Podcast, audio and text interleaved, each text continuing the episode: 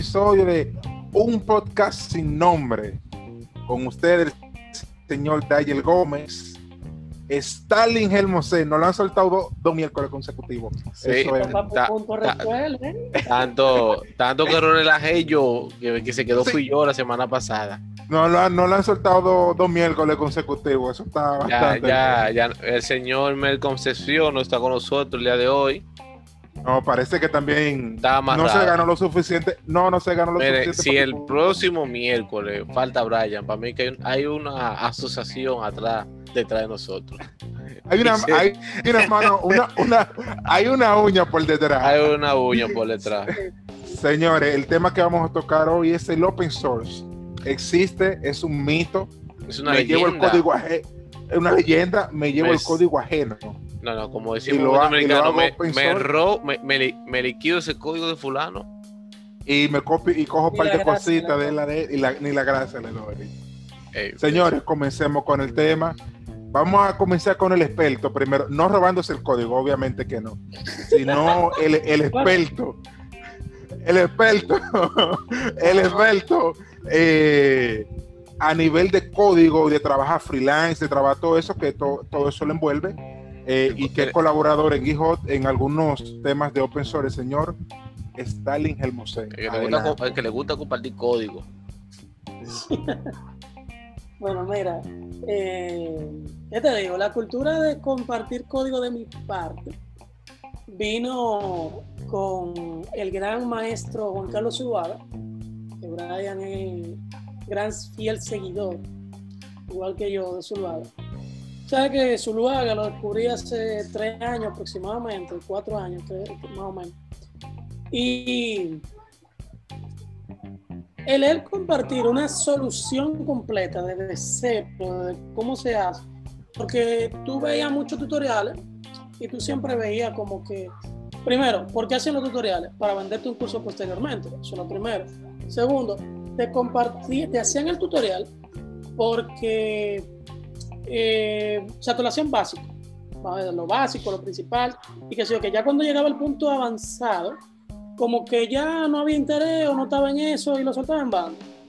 Mientras que este pana, si lo haga, era, tenía la intención de, como yo, que soy docente, facilitarse la vida. En vez de yo dar eh, 40 clases, la misma pendejada, doy una, lo grabo, de las otras que doy, le digo, le doy su clase como tengo que dársela, pero le digo, mira, ahí están los videos para que tú lo repitas, ¿verdad? Perfecto. Entonces, el hecho de que él me diera una solución completa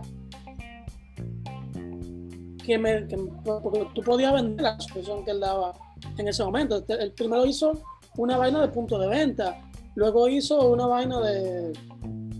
de- Veterinaria. bueno, la- la de veterinaria. Veterinaria, veterinaria, la la, del la del alquiler. la del alquiler. No, no, la de, La estoy hablando de aquel momento. La de alquiler fue los otros días. Sí, La- no, la- él hizo la- el punto de venta y hizo otra que era como para gestionar archivos, creo que si no me equivoco, en Xamarin. gestionar archivos, hizo, hizo varios. Sí, Eso como que me, me dijo, óyeme, pero si este pana está compartiendo ese tipo de cosas de esta forma, que valen tanto. Que valen tanto, porque al final son soluciones que tú simplemente agarras la copia pastea y la vendes. La Sí, puedes claro, eso es comparar. real. debe, debe haber algo en, en, esa, en ese lugar, o sea, en, en el, en el open source, que, que vamos a ver, vamos a probar. Entonces, a medida que tú te empiezas a crear tu propio proyecto open source y ese tipo de cosas, tú como que no sé si sea el destino, no sé si sea la buena vibra, no sé si sea el, universo conspirando a favor tuyo o simplemente sea coincidencia de que tú como estás haciendo mucho código, pues eh, estás aprendiendo más. Pues lógico, ¿no? Por ejemplo, cuando tú dejas de ver como que todo es una remuneración económica inmediata, tú empiezas a ser mejor programador, por lo menos a mi juicio. Entonces, una de las razones por la cual yo veo que el, el open source es bueno es porque te enseña a programar por una u otra, ya sea porque tú quieres demostrar, en caso de que tú quieras utilizar tu, tu repositorio como un currículum vital, y también está el tema de que hay mucha gente que te agarran y te, te comentan y te dicen, mira, tú deberías implementar tal cosa de tal forma. Entonces tú dices, "Mm, ¿qué diablo es tal cosa? Hay mu- muchas veces que tú no sabías ni siquiera que era eso. Cuando la primera vez que yo subí, bueno, la segunda vez que subí un repositorio gratuito, alguien me dijo, eh, tú deberías utilizar el patrón eh, repositorio. Yo en ese momento no sabía qué era. Una persona que tenía siete años programando. O sea, Como descubrí América. Exacto, ¿qué repositorio? ¿Qué diablo es eso? Investigo, bueno, pues lo implementé. Lo implementé antes incluso que se lo haga lo implementara, por si acaso. Que se lo haga lo Ay, implementara. ay, Usted fue, usted, no, no, no, tiene razón. Una de las personas que le dio la sugerencia a Zuluaga Eh, fue Stalin Hermosen, que él hasta lo presenta en unos de sus videos. Le, le dice: Esta persona me dio la sugerencia de usar este repositorio, este patrón de esta manera. Eso Sí. es una buena cuña. Entonces, entonces nada, el tema de. bueno, entiendo que es muy perica, pero eso lo vamos a hablar más adelante. Que es un caso que entiendo yo que nada más aplica en Latinoamérica. Porque en otros países como que no piensan de esa forma. Por eso lo hablamos más adelante. Primero, vamos a ver la opinión de ustedes. Bien. Dale. Brian, no, dale, dale. Bueno, miren, Y ahí, yo no tengo mucho conocimiento del open source o a lo que se quieren referir con open source, eh, que el código abierto, ¿verdad? Donde todo el mundo colabora, donde tú tienes un código y si alguien lo muestra en público, tú te lo llevas, ¿verdad? Y lo negocias. Entonces lo mismo liquidado, pasó con... liquidado, liquidado. Claro, lo mismo pasó con Zuluaga. Oye, que yo, yo eh, en GitHub hacía el repositorio y lo hacía privado. Pero, ¿cuál era la razón de yo hacerlo privado donde el pana tenía un repositorio, el mismo repositorio y el mismo proyecto público y con mejores y con mejores prácticas y mejores cosas? Entonces, al fin y al cabo no vale la pena. Al fin y al cabo es el que tome el código, lo mejore, cambia la interfaz gráfica, eh, mejore el código, mejor rendimiento, mejor performance y que lo tire. ¿Tú me entiendes? Y así lo comercializa. Entonces, esto de, de- código abierto, para mí, para mí todavía es como, como un tabú. Porque hay gente que encuentra un código, lo abrazan, ese es su hijo, ese es su niño, pero cuando tú te vas, está en otro sitio. Ah, mira, que esa funcionalidad tú te la robaste de tal y tal sistema. Viejo, pero cuando tú te vas a, a- a la web profundamente, haciendo una buena búsqueda, eso está público. ¿De qué tú me estás hablando? Entonces, a veces tú no, a veces como que no, no enten- como que los programadores no están hablando el mismo lenguaje. Eso, eh, es- esa es mi opinión. Bueno, mi opinión sobre el código Dale. abierto es, ¿cómo te explico? Es, yo creo que es una forma, además de que uno como programador per se expanda su conocimiento, como el caso de Hermosén. Él no conocía para estos repositorios. Luego dijo, mira, el proyecto es chulería. Otra, eh, eso también conlleva que yo tengo una idea, tengo un proyecto grande, pero no tengo o el personal o el presupuesto tengo limitaciones para seguir a paso un proyecto y lo hago open source para que la gente me siga ayudando, por si, si a la gente le guste, eh, me siga ayudando para que se mantenga en pie. Pero ¿qué pasa? Como ustedes dicen, a veces uno no quiere exponer su código, porque ca- cada vez que uno hace un programa, hace una, es más, ni un programa, una función, eh, uno siente que es un hijo y no quiere que otro por ahí se lo lleve sin que te, oye, ni me hecho, porque ni, no es que te pague, es que te dé un mecho, mira, yo tomé esto y lo mejoré de tal sitio, pero coño, canalla, dame, dame que sea el mecho. Pero Entonces, no te dan mention cuando, te- cuando te comparten una foto de, de Instagram. Te lo van a hacer con el código. ¿Tú entiendes? Imagínatelo. Entonces, por eso, no sé, entiendo que es más eh, aquí en Latinoamérica que está ese temor. Ese temor de yo hacer mi repositorio público, que cuál hago público, que si comparto. Ahora, tú puedes participar en Open Source. Si tú, por ejemplo, Gemosen tiene un proyecto y está buscando ayuda y tú entiendes que en algo tú lo puedes ayudar, pues tú lo puedes hacer. De ahí, tú ves cosas, puedes aprender y puedes aplicar. Eh, yo creo que la diferencia es, es, es- es aprender y aplicar lo que tú ves o lo que tú puedes dar y lo otro es robarte lo que está ahí sin, sin dar crédito. Creo que el temor aquí del open source, donde la gente dice que no existe, es por el robo del código. Pregunta, ¿ayuda el open source, el código abierto, a hacerte mejor desarrollador? Porque obviamente encontramos funciones que a nosotros nos gustan y cosas que están, son una chulería, ¿verdad? Dentro de lo que cabe. Pero te, empuja a esto como mejor programador, el Mosaic. Claro, claro, no, definitivamente, porque tú, eh, al estar siendo auditado por el mundo, claro, en un sitio donde la gente aporta de una manera positiva, porque hay comentarios que realmente pueden ser un tanto ridículos, básicamente, y que fácilmente te pueden incluso hasta desmotivar a seguir un proyecto, como no voy a. es, que decir, es lo que decir, como que. No, no lo voy a decir, no lo voy a decir. No lo voy a decir, no lo voy a decir. Hay un proyecto que estamos trabajando en la comunidad de Santo Domingo de Developers SDQ. Eh, la comunidad está, trabajando dos. Está trabajando el de Dominican Dev, ¿verdad? Dominican Code, perdón. Y eso está bien, sigue, sigue, sigue, sigue, vigente. Yo pensé que lo habían soltado. Sí, no, están, están metiendo mano ahí. Eh, lo que yo sí es un poquito lenta porque sabes que son gente súper dura que están ahí. Súper ocupada, súper vainita. Entonces, con superpoderes. Entonces, eh, hay que reunirse mucho, hay que hablar mucho. Y bueno. Entonces, hay otro proyecto que es el proyecto que yo tenía hecho, denunciado, ¿no? Que se han. Hicimos ya una reunión donde se planteó un esquema. Había otra persona que tenía un proyecto similar que había trabajado para el Ayuntamiento de Santo Domingo Este. O sea, había un concurso, él participó, no ganó y, bueno, el punto es que el proyecto es medianamente similar, se, se homologaron ciertas ideas y bueno, el proyecto está ahí.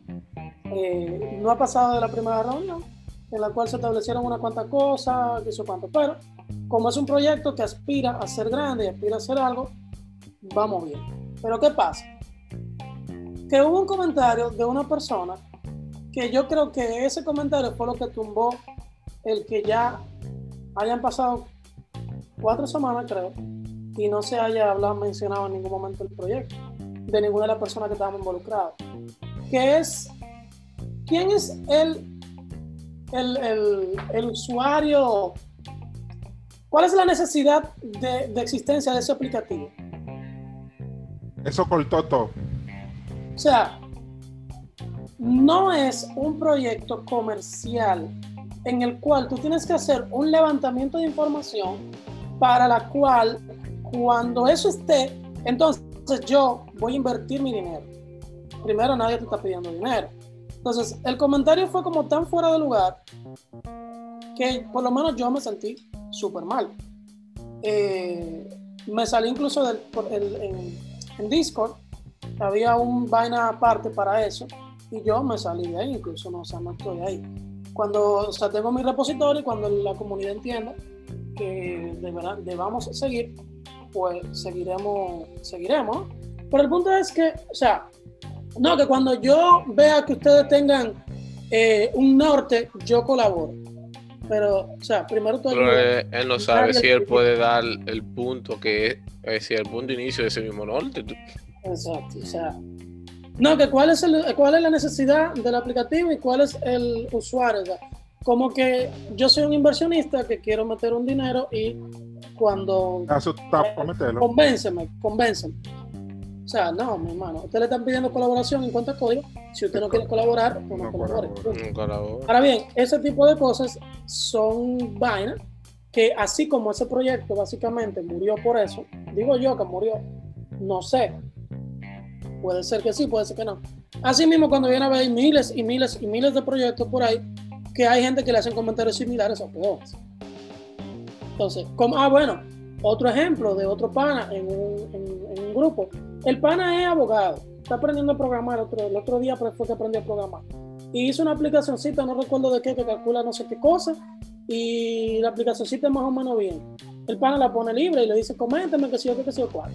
Y hay uno que empieza a decirle pila de disparate que, de, de, estructura de código. Entonces loco, hubo este uno que incluso le dijo, loco, pero él dijo claramente en el él está aprendiendo. él está aprendiendo y que ni siquiera es técnico. O sea, ni siquiera se grabó esa vaina. Tú le estás hablando de un montón de disparates que él ni siquiera va a entender. Le dijo un pan. Esa es la gente que a mí me molesta realmente. Entonces, Entonces, ¿te hace mejor desarrollador? Que fue la pregunta. Sí o no, dependiendo del tipo de persona que se topen con tu código. Esa sería como la, la respuesta. Yo, de mi parte, entiendo que sí te ayuda, sí te empuja, porque como te dije, tú, uno, cada ejemplo, nosotros tres tenemos diferentes formas, podemos tener una forma distinta de hacer, de calcular, de calcular una fecha. Yo uso una forma, Hermoso en otra. Pero cuando tú estás colaborando, además de tu ver código, de ver cómo alguien hace una función, un método, cómo es la arquitectura en sí, tú ya estás resolviendo. Pero no obstante a eso, cuando tú estás, ah, tú, eh, tú preguntas en tu grupo de WhatsApp, en la comunidad, hay un proyecto, y tú te trancas y tú le preguntas a alguien, fulano, ¿cómo, ¿por qué tú qué está pasando esto? Ah, eh, un ejemplo, Hermosén. Hermosén tuvo un problemita con, con un frame por ahí, para que no lo piquen por ahí. Y él me preguntó, No, dilo, dilo, con flores. él tuvo un hermano- temita mi con flores. Mi Él hermano tuvo, Ángel que me excuse de tanta lucha que cogió conmigo, pero, pero no. él tuvo un problema con No, flores. Y yo, porque ya he visto el error, le dije qué hacer a, a Hermosén. Digo, mira, ah, esto para que tú veas. Porque eh, incluso no solo del código uno aprende, sino de los mismos errores. Cuando tú tienes un error y tú lo resuelves, ya tú aprendiste algo. Es decir, hay un ciclo o algo, un ciclo grande de aprendizaje que va desde el código, de que tú ves, del que tú aplicas, de que tú preguntas, hasta los errores que tú ves. Entonces sí te eso. ayuda, pero como hay, como no todo es perfecto, eh, ahí está su contraparte, de todo tipo de comentarios, eh, que tú eres, eres menor que Junior, quieres colaborar y, y un tigre que te hace una función entre líneas, ve que tú la haces en 20, te va a criticar, es que tú te vas a sentir mal. Exacto. Y, Sí, vas, a mandar, eso. y vas a mandar al diablo la colaboración en los personas de la porra. Sí, sí. Pero sí es bueno. Es igual que la comunidad, como hablamos en, en un episodio pasado sobre la comunidad, así de buenas son, así puede tener su lado malo, igual en los personas. Sí, saben que eh, pensando rápidamente, las malas prácticas en el código libre. Pero entonces ahí viene el punto, ahí viene el siguiente, la siguiente interrogante. Cuando el aplicativo es muy bueno, Sí, pero No te encuentran- una corrección, espérate, no, no confunda código libre con código abierto. no, no, no, no, con el, con el código abierto, ¿verdad? Con el open source. Eh, cuando tú encuentres esas malas prácticas, por ejemplo, Déjalo en inglés para, no confundirnos aquí. cuando, cuando tú encuentras, por ejemplo, Zuluaga, al principio que yo lo veía, eh, yo pensaba que el tigre estaba matando y todo esto. Y luego que caí en una conversación que tuve con Hermosén, él me dijo, tú no te puedes forzarlo a él a que tenga buenas prácticas, porque recuérdate que él tiene tres meses para dar un semestre. Él tiene seis meses dando un semestre y tiene que adelantar porque está haciendo una aplicación eh, cross, o sea, está haciendo una web, está haciendo una, eh, una mobile, entonces llévalo al paso, no, no, no te adelante tanto. Entonces, si yo me encuentro con, con un código, eh, con una mala práctica, ¿qué hago? O sea, la mejoro, me aplico clean code, mejorar el código que encuentro sucio y para que, para que sea mejor, Hermosén. Bueno, es que va a depender de lo que tú pienses hacer con ese proyecto en cuestión. O sea, ¿te gusta el proyecto? Pues, Entonces tú agarras y aportas eh, con humildad, aportas con humildad, nunca con arrogancia. En el cual, por ejemplo, el mismo Zuluaga, cuando yo le, profesor, mira, yo entiendo que usted puede mejorar tal cosa de esta forma olvídate de que el profesor, fulano de tal, mira, yo entiendo que con este código tú optimizas mejor esta cosa. Te le hago, en caso de que tenga un repositorio en GitHub, te le hago un pull request de eso, pero hablo directamente contigo primero y te, te escribo, mira, te digo esto. Cuando tú colaboras, puede ser con dos, con dos, eh, con dos objetivos principales. El primero, el primero, el proyecto te gusta y tú quisieras que ese proyecto crezca de manera independiente porque, porque te gusta y tú quieres mejorar cositas y tú entiendes que puede catapultarlo, tú no tienes tiempo para hacerlo, pues perfecto, tú colaboras en ese proyecto. Y la otra es cuando tú vas a utilizar algo. Sea, yo, eh, Rusia App, ¿verdad? Cuando no era Rusia, sino era Polla App en su momento, eh, agarro, lo tomo para mí, en todo momento, en ese momento no le hice un fork, sino que copié el código, eh, pero desde un principio todavía el repositorio está ahí, eh, que dice Juan Carlos Zuluaga, bla, bla, que se, o sea, summation al dueño original del repo. Entonces, cojo el código, lo modifico, hago ciertas cosas que después él implementó en, en pero los, las mejoras que yo fui implementando, pues se las voy mandando. Le digo, profesor, mire, usted en, este, en esta parte usted hace esto de esta forma. Yo entiendo que usted lo hace así porque, ¿verdad? Un curso de inicio, para, porque en verdad, si tú lo puedes analizar bien, tú lo hagas muy abusador. sí, porque en un curso de programación básica, seis meses. Bien, es programación distribuida. Se supone que quien llega ahí ya debería saber. Ya tiene que tener la base. Sí. Pero eh, en Latinoamérica, y él sabe que no. él viene y le salta a una persona, no, tú vas a hacer un aplicativo completo y, y móvil, y, móvil y web. Móvil y, web. y en el web tiene un y el web tiene un API por debajo.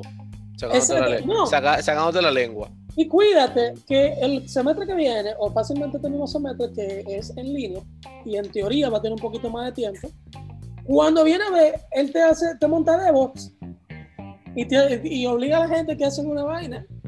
Efectivamente, como es gratis y si no hay problema, él ahí no tiene inconveniente. No, exacto. Pero eso no es el tema. El tema es que, o sea, el objetivo. Tú tienes dos objetivos: o tomar para mejorar o aplicar cosas para que ellos sigan su camino. Pero dependiendo de cuál de las dos versiones sean, tú entonces decides qué tú vas a hacer. Si tú agarras y aplicas clean code en el código de esa persona, no sería tampoco lo recomendable porque la visión de su proyecto la tiene esa persona. Lo más que tú puedes hacer es como que implementar ciertas características que conlleven mejorar el proyecto como tal.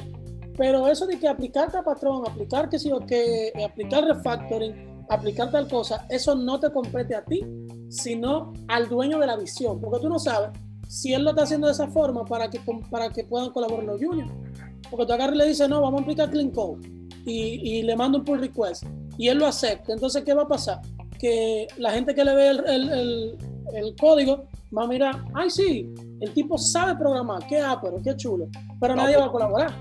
O, sea, o si no, si no, vamos a ponerle este issue para que él, él, lo trabaje y un issue que es un nivel más arriba que él tiene. Por ejemplo. Ahí, y después ahí se atrasan. Entonces ahí el, el tigre agarra y dice, no, yo muero, muero el proyecto. Porque hay que ser sincero en algo. Y, y me corrigen si me equivoco. Pero yo pienso que en su mayoría, porque hay muchísimas excepciones, ahí está Ángel, ahí está eh, la gente esta de, de, de, de Angular, el pana este. Raymond. Raymond. Saludos, Raymond. Saludos a Coplín. Ahí está Shailin, ahí está que se, un montón de ejemplos. Pero a nivel general, para mí, mi impresión, lo que yo creo, la gente dura no colabora con los proyectos open source. Pero una pregunta, ¿no colabora porque no tiene tiempo? ¿No colabora porque se quiere muy pro? Ahí está el tema. Yo quiero creer que es porque no tienen tiempo. Quiero creer que es por eso. Yo creo que es por tiempo. Si ellos no pueden, yo porque, porque eh, bueno, pues, en mi caso, yo creo, creo que puedo hablar por Raymond. En mi caso, creo que es tiempo. Porque ellos siempre están activos, incluso. No, pero él eh, colabora, o sea, no. no, no bueno, exacto, él colabora. Pero, por ejemplo, por Raymond, eh, que te digo, él, para mí, que tiempo. Eh, puede haber otros duros. Eh, yo creo que eh, vamos a, a, dividirlo como Moisés dividió las aguas. Y que puede haber un grupo arrogante, pero yo te puedo asegurar que, por ejemplo, Pineda, sí. Ángel, Raymond y Chailin, vamos a coger esos, cuatro, esos mismos cuatro ejemplos. Si no pueden en un momento, es por tiempo. Sí. Porque claro. yo lo digo, y no lo digo eh, por tema de que, que, que, ahora mismo estamos todos en la casa, pero por tema de trabajo, porque son gente que no tienen un, un caliguito sencillo de programador.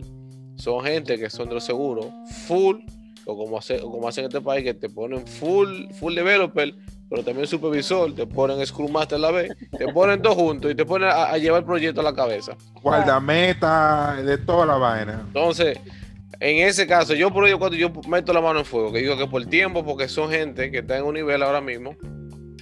Y, por ejemplo, también son gente, por ejemplo, Ángel, que tiene una comunidad que es dominicana, Raymond, que tiene una comunidad que es dominicana, que, ok, tienen el trabajo, tienen sus proyectos personales y tienen que encargarse de la comunidad y estar atento a qué vamos a hacer, qué viene, qué no viene. Entonces, por eso, en, en, en esos personajes yo indico, Chailin tiene la gente de AWS de Dominicana, que está Chailin. Exacto. Entonces son gente que tiene mil y una vaina que hacer y, y el chin de tiempo que tiene para ellos echarse fresco está un poco difícil sentarse a codir después de esa No, vaina. pero, pero que esa, esa gente que tú mencionas, incluso, o sea, como quiera ellos colaboran. Y, Sí, ellos colaboran, y- y lo hacen, colaboran. pero no con la frecuencia que uno que no esté trabajando, que sea junior, que no sea team leader y que, o que no- No, también si no te, si, si no te conocen, porque por ejemplo no es lo mismo que no es lo mismo que Pineda ponga un repo eh, abierto, ¿verdad? Y diga que necesita ayuda en cualquier cosa y tú sabes que ellos le van a tirar de una vez y lo van a ayudar, pero imagínate que lo ponga yo. Necesito ayuda en los issues, no es lo mismo, No, loco, pero no, no volviendo- estamos en los mismos niveles. Volviendo a tu pregunta, Brian, es como dijo Hermosen, eh, hay que hacerlo de forma humilde, nunca arrogante. Y yo creo, yo lo haría, por ejemplo, yo veo un código tuyo con mala práctica, y yo en vez de hacerte un pull, de, hacerte, de borrarte el código, yo haría, te escribo aparte. Yo, mira, fulano, yo vi tu código en esta función, eh, yo... eh, esta es mi opinión sobre una mejora porque hace X, esto, esto, a diferencia de tu función que hace esto. Si tú quieres, la puedes cambiar para que esto fluya de tal manera. Y ya, no, no vení. Yo Me gustaría super- soñar con esa parte, pero en Latinoamérica, No. Caribe, RD, Sí, ha pasado. A mí, a mí lo personal me ha pasado. Un Ey, trabajo que yo tuve. te, te ha pasado a ti, pero No. sabes una cosa, en la mayoría de las comunidades que estamos nosotros tres, lo que es como suelten sobre los perros y se lo comen. No, a mí me ha pasado. Yo no tengo tanta mala suerte. A mí me ha pasado. Me dijo, "Ey, mira, te voy a poner ese ejemplo. Estaba en un, un momento anterior de trabajo y le hice una pregunta a los muchachos para calcular una cosa y él me verificó el código. Ah, pero mira, si tú quieres, en, en vez de llamar dos modales, un ejemplo, vamos a llamar a uno y que verifique si tiene un ID o no para que edite o borre. Y oye, de dos, no, vamos por un número, 200 líneas, quedó en 100, quedó la mitad. Pero él me lo dijo eh, de forma humilde, mira, si hacemos esto, esta función así, y ya te evita tú tener dos modales. Entonces es la forma de decir la cosa y cómo decirla. Tienes razón. Hermosén, el tema del, eh, estuvimos hablando ahorita, el tema de el, eh, del código libre eh, en Latinoamérica, el Caribe, República Dominicana, es reduciendo lo que estoy. Aquí en el patio, ¿cuál es el tema con eso? Con que yo ponga un repositorio y alguien me colabore. No, no, no. Porque la, No va a la- colaborar, se lo roba. ¿eh? No va a colaborar, se lo roba. Pero una pregunta, pero una pregunta. ¿Por qué entonces eh, vemos a tanta gente en, en la- en- en los grupos de WhatsApp y, y de Telegram y todo esto, en estas comunidades, eh, a veces queriendo colaborar, y es lo que dice Day, y es lo que dice usted mismo, lo que te, lo que te atacan es, no, que No. tú no sabes hacer esto, que tú no sabes hacer lo otro. Pero No, yo creo que El tema aquí en este país de colaborar, disculpa que te interrumpa, es la dejadez de cada programador. Posiblemente. Es la dejadez. Es decir, ah, vamos a un proyecto que te puedo hablar de otro caso mío. Tuve un grupo de personas y que dijimos, ah, dijo, nos vamos a aceptar la aplicación. Y todo el mundo, fuego, fuego. Oye, hasta, hasta un Cuba quería meterse a programar y a probar. Teníamos el Cuba, tenía, y éramos como cuatro programadores, que era una aplicación sencilla. Está bien, uh, yo creé el repo, pa, y crean el repo. Ahí mismo quedó. Ahí nadie subió, nadie. Cuando le preguntaban al, al que era el líder, fulano y la vaina, al que era el líder que hizo la, la iniciativa y la vaina, eh, fulano, pero ¿y qué estamos? Está el repo creado, pero ¿quién va a decidirlo? Al menos, ¿quién crea el proyecto base para subirlo? Ah, pues yo tengo otro ejemplo más fácil. A mí me pasó reciente eso. yo creo, se creó un proyecto, oye, ya pusieron los ejemplos, qué vaina. Eso fue un ejemplo de un trabajo, ¿verdad? Y ahí mismo murió, ahí mismo murió. Pero ¿sabes lo que pasa? Sucede lo siguiente, viejo. Eh, muchas veces ideas son buenas y las suben un repo para que colaboren, pero el team leader se da cuenta que hay dinero. Hay dinero dentro de él. No, yo creo que no, no hay que enfocarse en el dinero, sino en el, en el proyecto, si la gente colabora o no, porque es como te digo, creo que el problema es la dejadez. Ah, no, que Flor no haga esto, ah, no, que hasta que no hagan esto yo no hago nada. Yo creo que ahí que está el tema. Bien, perfecto. Entonces. Como te digo, ya es la eh, dejadez eh, o la vagancia del grupo. Ahí que reside el open source. Bueno, vagancia o no, yo entiendo que usted como programador, que un programador bueno, que usted entiende que usted está en cierto nivel o categoría, si usted encuentra una persona que le pide un algo, no lo dé por sentado de que esa persona no lo va a saber. O que usted va a colaborar un algo y usted va a comenzar a tirar el otro puesto al sol ahí, porque por algo se supone que alguien con más experiencia no va a decir a nosotros, mira, las cosas no se hacen así, se hacen de esta manera, porque muchas veces el museo me ha dado muchísimas pautas que he tratado de seguir para ir mejorando, y esa es la idea, ir mejorando entre, entre equipo, entre comunidad. Pero entonces aquí la pregunta, la pregunta viene la siguiente pregunta. Si en RD los códigos no los llevamos y después te ve parte de su código publicado en alguna aplicación, ¿le cabe demanda? Mm. Legalmente, si el, si el código mm, abierto. Bueno, mira, ahí yo te digo que va a depender la licencia que tú le pongas en el repositorio. Si tú la pusiste la MIT, creo que no, tienes, oye, mejor vete a jugar, vete a jugar los números con Casablanca. No tiene nada que buscar ahí. hay diferentes tipos de licencias. Y yo siempre he dicho algo, en el desarrollo de software, hay gente que dice, no, patenta tu código, eso es una pérdida de tiempo y dinero, es una estupidez. Eh, en el software es muy difícil tú agarrar y decir que cuando una línea de código es mía versus cuando es de, una documentación. Porque tú dices, máquina, pero fulano pensó el algoritmo de burbuja idéntico al mío.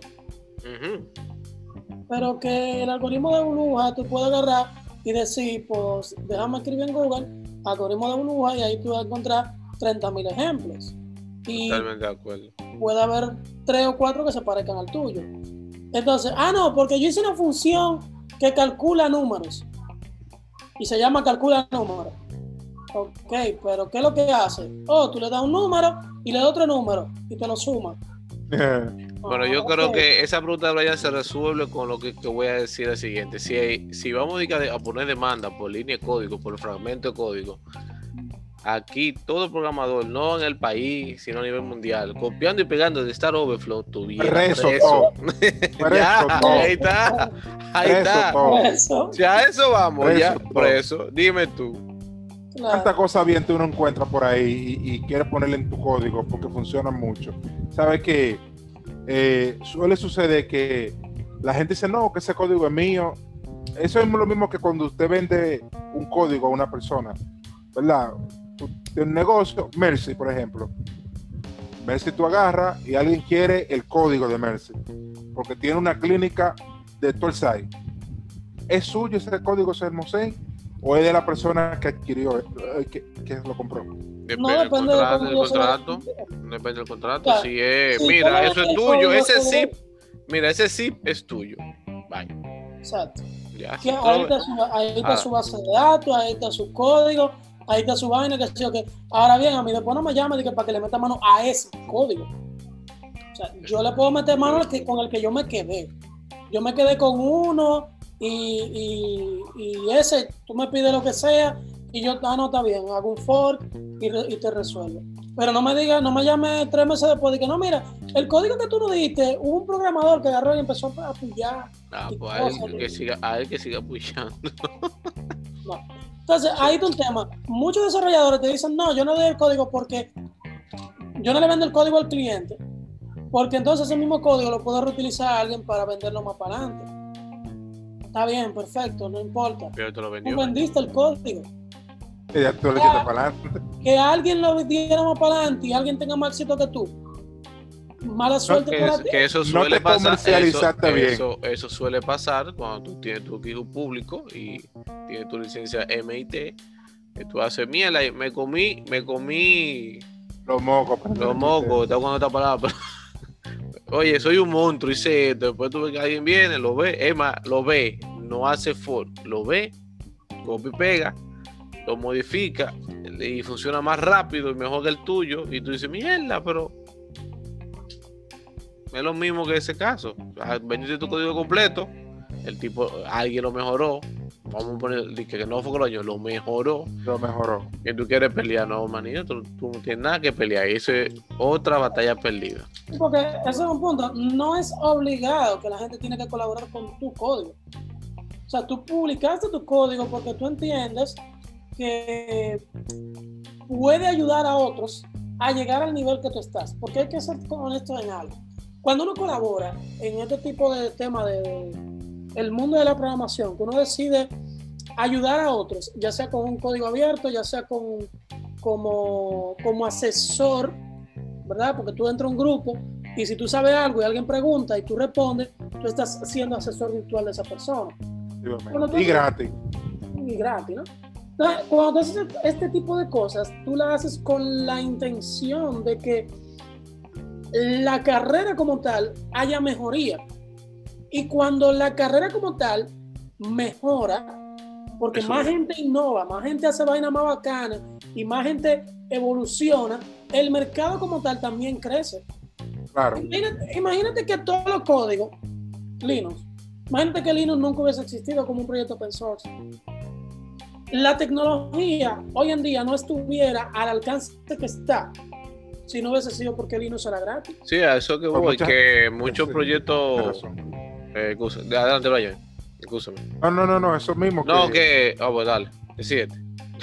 No, no, no, no. O sea, a lo que me refiero es lo siguiente, a lo que dice Hermosén y sustentando eso.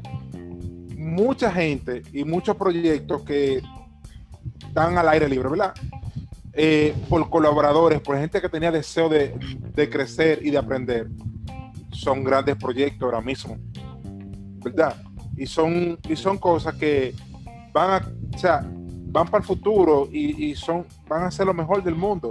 Pero si no hubiese personas que dicen, mira, yo voy a colaborar en ese proyecto, en ese, en ese repositorio, y me gusta ese proyecto y tengo, tengo fe en ese proyecto. Por ejemplo, el ejemplo aquí, un ejemplo claro, y que pasó ahorita, eh, Emplea.2. Emplea.2 tenía un, pro- tiene- tenía un problema de desactualización, de desactualización de Fluent Migration. Fluent Migration es una librería que tú en vez de hacer una migración a la base de datos es a, a través de un código, a través de un BAT. Eso estaba desactualizado. Viene un tipo, cogió el repo, lo actualizó y mandó el pull request. E incluso Stalin Hermosén le dijo, pero mande el, el pull request, el tipo ya lo había mandado. Haré que esperar que lo valide. Pero ¿qué pasa? Ya esa librería, por una persona que estaba trabajando en ella, ya no está des- desactualizada. Ya se actualizó y otra persona no va a tener problemas al correrla nuevamente. Entonces, a eso me refiero. Cuando usted colabora desinteresadamente, cuando usted colabora con deseo de que de aprender y con deseo de, de que otro crezca, usted también crece como programador y su ego baja. Claro.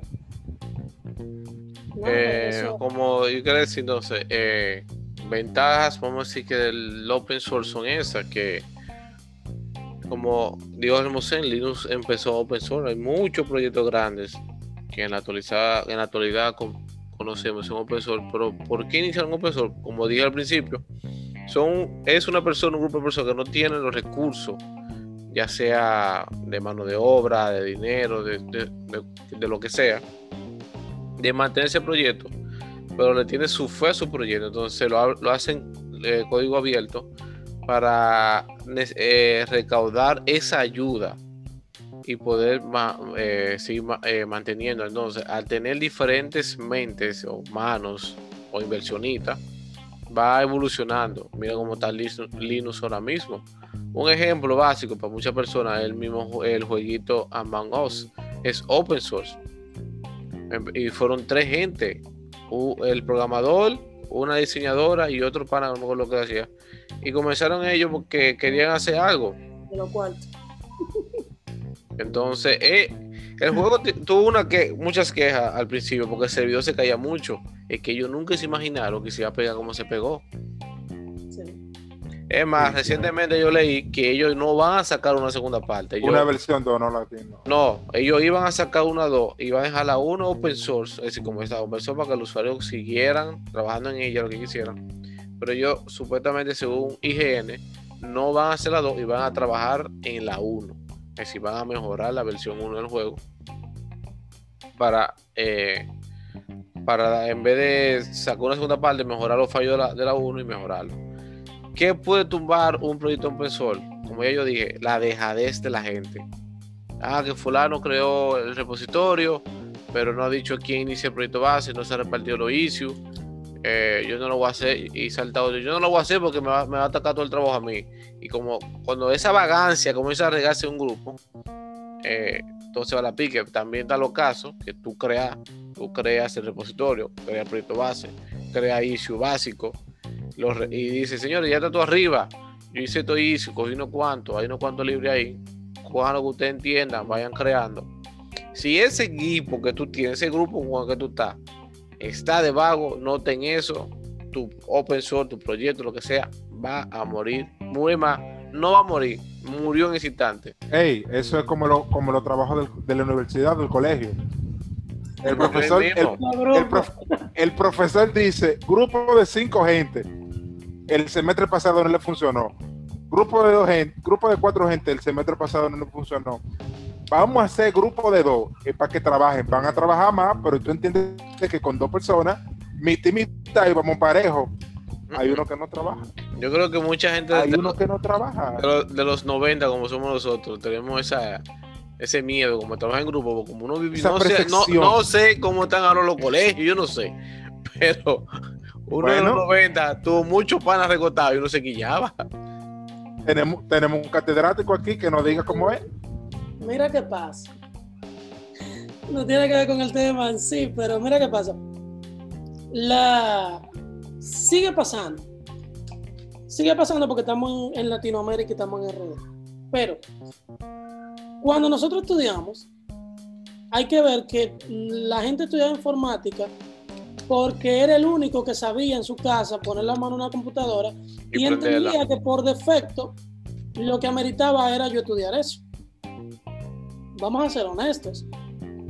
Mm, no es el caso de ustedes, pero en mi caso, y yo te puedo decir que el, 40, el, 90% de la gente que estudió conmigo nunca le había puesto la mano en lenguaje de programación antes de ir a la universidad.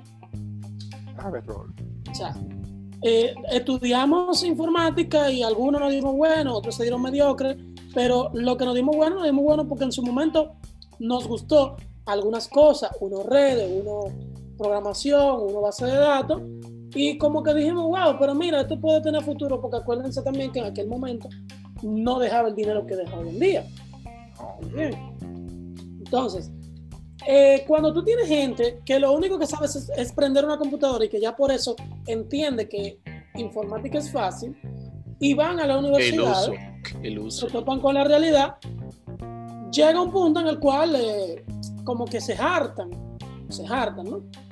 Entonces, nosotros que tenemos la visión de que queremos el título, aunque estamos hartos, pero queremos el título y, y sabemos, porque nos gusta la, la materia en específico, que por el área en específico por, la que nos fuimos, eh, pues nos ponemos en, en, eso y por desgracia, como el 90% es recotado, es un alto grado de probabilidad de que las dos personas que te toquen, las tres, las cuatro, también sean arrecotados. Hoy en día sigue pasando por en menor escala, porque ahora mismo los que se inscriben en la universidad son o porque saben, quieren un título, o porque quieren dinero. La probabilidad de que te salgan los que quieren dinero y simplemente quieren la carrera y ya porque, porque es la que deja. El boom del momento. es alta, o sea, vamos a decir, no te puedo dar un número, pero por decir un número random, 50%. Entonces, por eso hoy en día se sigue dando. Yo que tengo estudiantes, he visto grupos donde todos trabajan, todos colaboran, y grupos donde colabora uno, uno o dos. A diferencia de la universidad, cuando yo estudié, donde nada más habíamos, o sea, es, es gracioso porque incluso los profesores nos, nos separaban a los tres o cuatro que trabajábamos, no permitían que nosotros formáramos grupos para que ayudáramos a los otros. Sí, para empujar el barco entre toditos. Dije, no, para que ustedes ayuden a nosotros. Pero profesor, o sea, no lo estamos ayudando, estamos haciendo el trabajo de ellos. Porque al final uno, tú sabes que uno es lo que se quillaba y uno soltaba, hacía todo y ya, y ponía a la gente. Cosa que no están haciendo los muchachos ahora. Ahora muchos eh, me dicen, profesor, mire, trabajamos fulano, fulano y fulano, fulano no. Ay, antes no se hacía eso, antes, antes eso no se, antes eso no, se hacía. no, no lo ponía. Algo que veo sí que, que como yo lo estoy denominando en mi cabeza ahora mismo, es eh, lo que, ah, bueno, al menos aquí, tanto aquí en Latinoamérica completa, ¿qué retrasa o qué está parando el open como es en sí? El miedo a que me roben lo que yo hice. Y es verdad, tú te sientas y sudate y create algo. Te voy a poner un ejemplo. Eh, en un curso que yo estaba tomando, eh, la persona hizo una funcionalidad de cómo sincronizar datos que estaban offline con la nube. Que le hizo una cosa y, le estaban preguntando que cómo lo hizo, que lo enseñe. Y él esquivaba la pregunta. ¿Usted cómo hace la cobra? Y que y esquivan. Así estaba él. Y nunca nos dijo. Pero yo le entiendo. Yo le entiendo decir, si tú te hartaste de buscar en internet te saltaste de preguntar y tú te sentaste, viste un ejemplo y replicaste otro ejemplo, hiciste un Frankenstein, hiciste algo que tú dices, diablo, mira qué bien me quedó. Y llega el momento y dice, coño, lo pongo en público, lo pongo en privado, lo comparto o no lo comparto. Porque está el miedo de que no te den el crédito, es decir, yo lo cogí de aquí o, o miren, vaya, o usen este repositorio da, da coraje después que tú dures un mes, dos meses, una semana o, o, amaneciste un día siendo algo que tú ya, claro, estoy hablando después que tú buscaste y no encontraste nada, que tuviste que hacerlo tú. Y que venga fulano jugando los palotes, lo copie, los riegue por ahí y no te da ni un mecho, mira. Yo creo que por eso que muchos no creen en los PSOL. Porque si tú te fijas, eh, lo que es eh, Estados Unidos, Europa, todos esos países, la gente sube su vaina público desde ahí y no le para ganar. Pero aquí en Latinoamérica está, creo que son ñoñito con el, con el código. Ñoñito yo, yo lo digo, yo, yo sería con mi código. Porque es difícil, porque tú duras un tiempo haciendo algo y que nadie te. Oye, ni que te, ni que te dé mecho, que diga, mira, está en este repositorio, aquí tú lo encuentras. Eso. eso, no, eso no paga. Entonces, yo creo que por eso que ese miedo, por lo menos aquí o, o Latinoamérica completa, no deja que el open source avance. El miedo de que me van a robar mi código, no lo quiero compartir por eso. Yo sudé mucho haciendo esto y, me va a venir un fulano. Yo creo que ahí que está el miedo de, y la desventaja de eh, la desventaja del open source cae en ese miedo del programador no querer compartir su código por por tema de robo, donde tú colaboras, ya sea tú aportando a un grupo, ya sea tú subiendo una función. Ah, hice un time picker en vainilla JavaScript que no necesita librería. Que ayuda a agilizar cosas, pero por el miedo de no ser reconocido, eh, tú te echas, uno, eh, mucho podemos se para atrás. No sé qué usted opine. No, quizá no el tema de no ser reconocido, sino de no obtener beneficio, ya sea reconocimiento o ya sea un beneficio monetario. Mira, por ejemplo, yo tengo Mercy eh, privado, evidentemente, ¿no? Porque es el core de mi negocio. Y a simple vista, Mercy no es más que un CRUD. O sea, la gente te me pudiera decir, pero ¿por qué tú no abres Mercy si Mercy al final es un crudo, o sea, es algo que cualquiera replica. Es simplemente una tabla que inserta aquí, inserta dato y ya. Pero ¿qué pasa? Que hay ciertas lógicas de negocio que para yo hacerlas, yo tuve que sentarme con médicos, entrevistar médicos, porque ellos tienen un manejo de ciertas cosas, incluso con el tema de la facturación. No es un sistema de facturación sencillo y ya. Yo, eso tiene ciertas implicaciones por dentro, que no es simplemente agarrar ahí una transacción por aquí e inserto allá y punto. No, no es así. A pesar de que por fuera se ve como si fuera eso. Entonces, todo ese tiempo, todas esas, esas horas trabajadas que, que, yo tengo reuniéndome con autores que siempre sé cuánto, es lo que me impide a mí, quizá, en cierto modo, decir, no, yo voy a liberar Mercy. Y entonces viene un tigre, agarra y copia el código, le cambia el layout y empieza a hacerme competencia.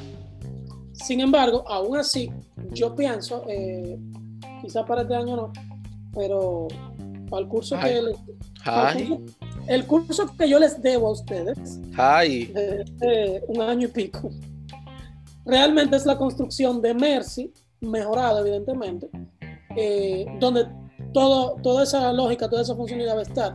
¿Por qué? Porque independientemente de que venga alguien, copie el código y me haga la competencia, hay una cosa que yo como que cambié el chip cuando eh, empecé a ver el canal de Ojo ayer, que él agarra y dice, mira, hay personas que agarran y, y, dicen, y ven los negocios como una competencia, mientras que yo lo veo como una competencia. ¿Qué es una competencia? Una competencia en la cual todos colaboramos. Porque cuando viene esa persona y abre el mercado a donde yo quizás no pude llegar, porque él agarró y tuvo la táctica para convencer a los, o sea, Mercy nada más se mantiene de nueve médicos y, y, dos centros hospitalarios, ¿no? Pero no hemos podido avanzar más de ahí. O sea, se han hecho los intentos, que sí o qué, pero tanto mi socio como yo no hemos podido más.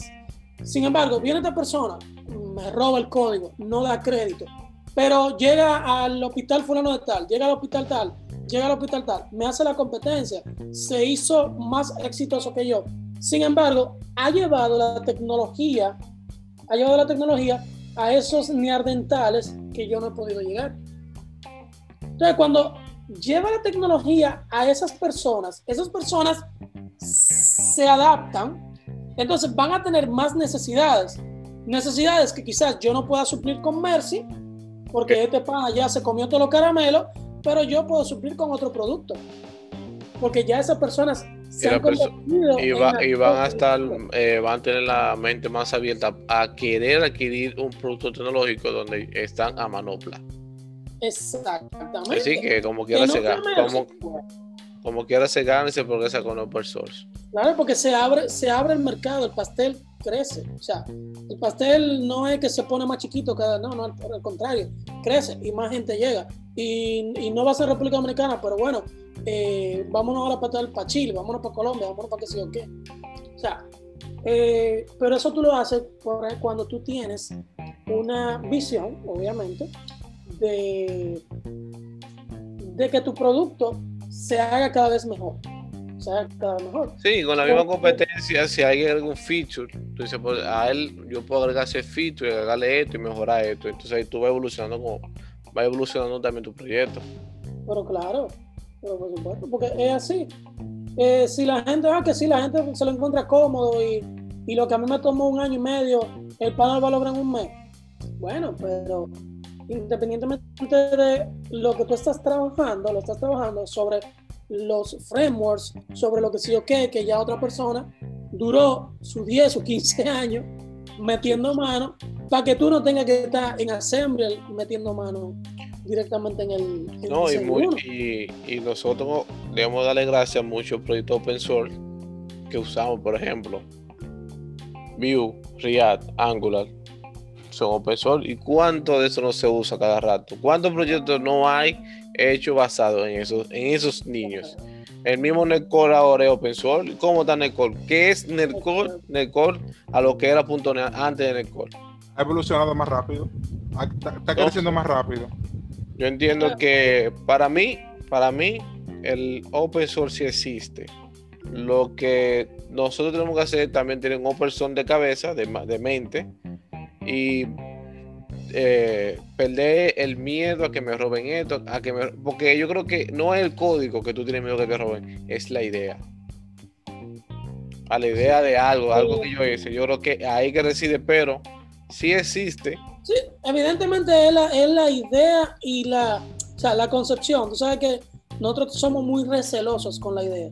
Yo que he tenido muchos clientes eh, y estudiantes que me dicen, profesor, la idea es millonaria, pero tenemos que reunirnos, tenemos que reunirnos y agarrar y sentarnos y, y, y firmar un acuerdo. Eh, tengo un pana que ojalá y lo vea y, y entienda por qué que yo lo estaba rebotando tanto. Mi hermano Eury, no el programador, por si acaso. Eh, Ajá. Eury Nova. Sí, mi hermano, estoy rebotando porque, que, coño, o sea, no, que vamos a firmar un contrato para, para que sea, que- o sea, loco, la idea que tú tienes ya la han tenido otros y, y yo, me, sé- y yo sé cuál es tu idea y ya yo la tuve y ya me dieron los papeles incluso, o sea, no me voy a robar tu idea, no la voy a desarrollar porque no hay cuarto directo, o sea, No, no. Y a veces tú tienes una idea que es buena y tú se la pasas a otra gente. Mira, yo tengo esta idea, pero yo no la quiero hacer. Hazla tú. Y esa gente a Pues veces, sí. no te, es- a veces esa gente no te da no te da crédito, a veces no te dice, a veces no la hace. Pero no te que yo tengo que. eh, Yo no quiero ser millonario vendiendo amo ni ni ni ni ETS ni esa vaina. Yo no. Ya. Bueno, para ir cerrando, señores, yo entiendo que sí existe, porque uno como programador tiene que entender cómo colaborar, dónde colaborar, dónde no colaborar. Como ya dije, si usted es un grupo a- agachado, banda, suerte, suerte. suerte. Si usted quiere compartir su idea, hágalo. El open source, además de ayudarte a ser mejor programador, puede, aunque tú no lo creas, darte a conocer en las comunidades. Por ahí incluso, por ahí anda ya ro- rodando el, el Hacktoberfest de la gente de Digital Ocean. Si tú quieres meterte en el mundo open source, este es tu momento. Si no sabes mucho de eso, en Dominico, un saludo, Besael hay un video que ellos explican qué es y cómo colaborar y que también tienen que entender. Cuando tú vayas a colaborar coja un issue coja algo que esté a su nivel. No vaya a querer privar un machito o, o, o super mujer cogiendo issue que usted no sabe cómo hacer la cosa. Coja la cosa a su nivel para que no le pase lo que ya hemos dicho que venga un matatán y diga eso no sirve y después tú te sientas mal y le quieres pichar la goma al vehículo no. Pero el código sí existe, lo que sí hay mucho tabú, mucho miedo de robo de ideas, robo de código. Pero recuerden, señores, como yo dije, si usted va a Overflow, un día te está robando el código de alguien más también. Entonces, no hay mejor fuente, no hay, que lo no hay, no hay mejor fuente de código de open source que estar Overflow. Ya, Ya. ya, no hay mejor Ya, ejemplo. eh, Esa es mi opinión para- sobre el open source. para finalizar, la idea que usted tiene de un programa X, hace rato que la tuvieron muchísima gente adelante y la van a tener detrás de usted. Olvídese, usted no se va a hacer millonario con eso. Hay algunos casos excepcionales como el de Flappy Air, ¿verdad? De- del pajarito ese que volaba, el tigre hizo muchísimo cuarto, después renunció al dinero. eh, El abanico fácilmente está buscándose la paca. no es lo mismo, imagínate. Ah, la flexión abanico. Ah, el tipo del abanico, el tigre de la mascarilla, esto y lo otro. Entonces, muchas veces ustedes vienen con ideas, a ser un programador, pero vi- vienen como que eh, engurruñados, como que mira, yo no, yo no quiero soltar eso. Tranquilo, su idea ya la tuvo otra gente. Pero hay veces que usted no la quiere desarrollar como Yo creo que no hay mejor forma de ayudar a una comunidad eh, que brindar open source, incluso de una fusión que tú hiciste, que sea algo que ayude a mejorar, como dijo Hermosén, a la comunidad tuya de programador, a que, que le facilite, facilite la vida en algo. Claro. ¿Qué hace? Bueno, señor, antes de cerrar, si Hermosén no tiene ningún, ninguna palabra para cerrar, ¿tiene alguna? No, no. Bueno, señores, eh, yo voy a coger un- unos momenticos de spam. Si me voy a hacer autopublicidad. Ah, Ey, Eh, yo Pioba, Pioba, Pablito Piova te mandó una recomendación. Sí, eso va, tranquilo. Lo que pasa es que tengo que hacerme una Facebook page. No puedo hacerlo directamente de Instagram. Tengo que hacerme la Facebook page para hacer esa publicidad. Eso es marketing me toca los fines de semana. No, Eh, en la semana es codiar y hacer publicidad de post normal. Señores, yo, re, Hermosillo, ya saben, eh, ya lancé mi aplicación Poker List. Es una aplicación que la idea de ella es ayudarte en tu manejo de lista de compra. Te puede servir para supermercado, para ferretería, para comprar cerveza, para lo que tú quieras. Así que está disponible en Android y en iOS vayan a vamos yo dejaré cuando sube este episodio en la descripción del, del video eh, los links de descarga así que vayan bájela prueben y denme sus recomendaciones eh, y su, su rating que me va a ayudar a mejorar señor Valdeyaque No, la aplicación, No, no, sabes- no, no, no, manito, ey, te la buscaste ahí. No, la gente que agarramos y no queremos perder tiempo en el supermercado, siempre tendremos que hacer una lista. Usted, todo el mundo está haciendo una lista siempre. Eh, No, no, yo, yo me sorprendí que en pleno 2020 yo veía gente con hojas de papel en el supermercado No, no, y yo vengo, yo vengo testeando esa aplicación de hace mucho. eh, y siempre es realmente una ayuda bastante grande porque tú no tienes que andar con la hoja y con el teléfono sumando. Y el sino que todo el lápiz sumando y todo esto, ¿verdad? Tú eh, todo lo tienes en tu celular, en tu, en tu aparato, en tu dispositivo electrónico. Arroz, habichuela, pa, lo pongo, le pongo el precio, ya se fue esa y tengo una suma y puedo hacer un presupuesto. Así que mi gente, porque le dice es, es de ustedes, apóyennos. Ah. No, porque le bacano. El, el año que viene él va a liberar el código si llegamos al millón de suscriptores. Ay, mío. Bueno, Valdeyaque, eh, cierre ahí. Ah, señores, eh, gracias por sintonizarnos una vez más en un episodio de un podcast sin nombre. Escúchenos por las plataformas Digitales. preferidas, digitales, Coming soon, YouTube. Soon YouTube próximamente. Entonces vamos a poner eso. Dayel Gómez, Stalin. Hermosén, Brian Balayaque, un placer vamos, haber vamos a ver si, ustedes. si a Melvin lo suelta la semana que viene. Sí, sí. Si Brian es el que no viene. Vamos a ver. Vamos a ver. Mi Bueno. gente, pasen buena.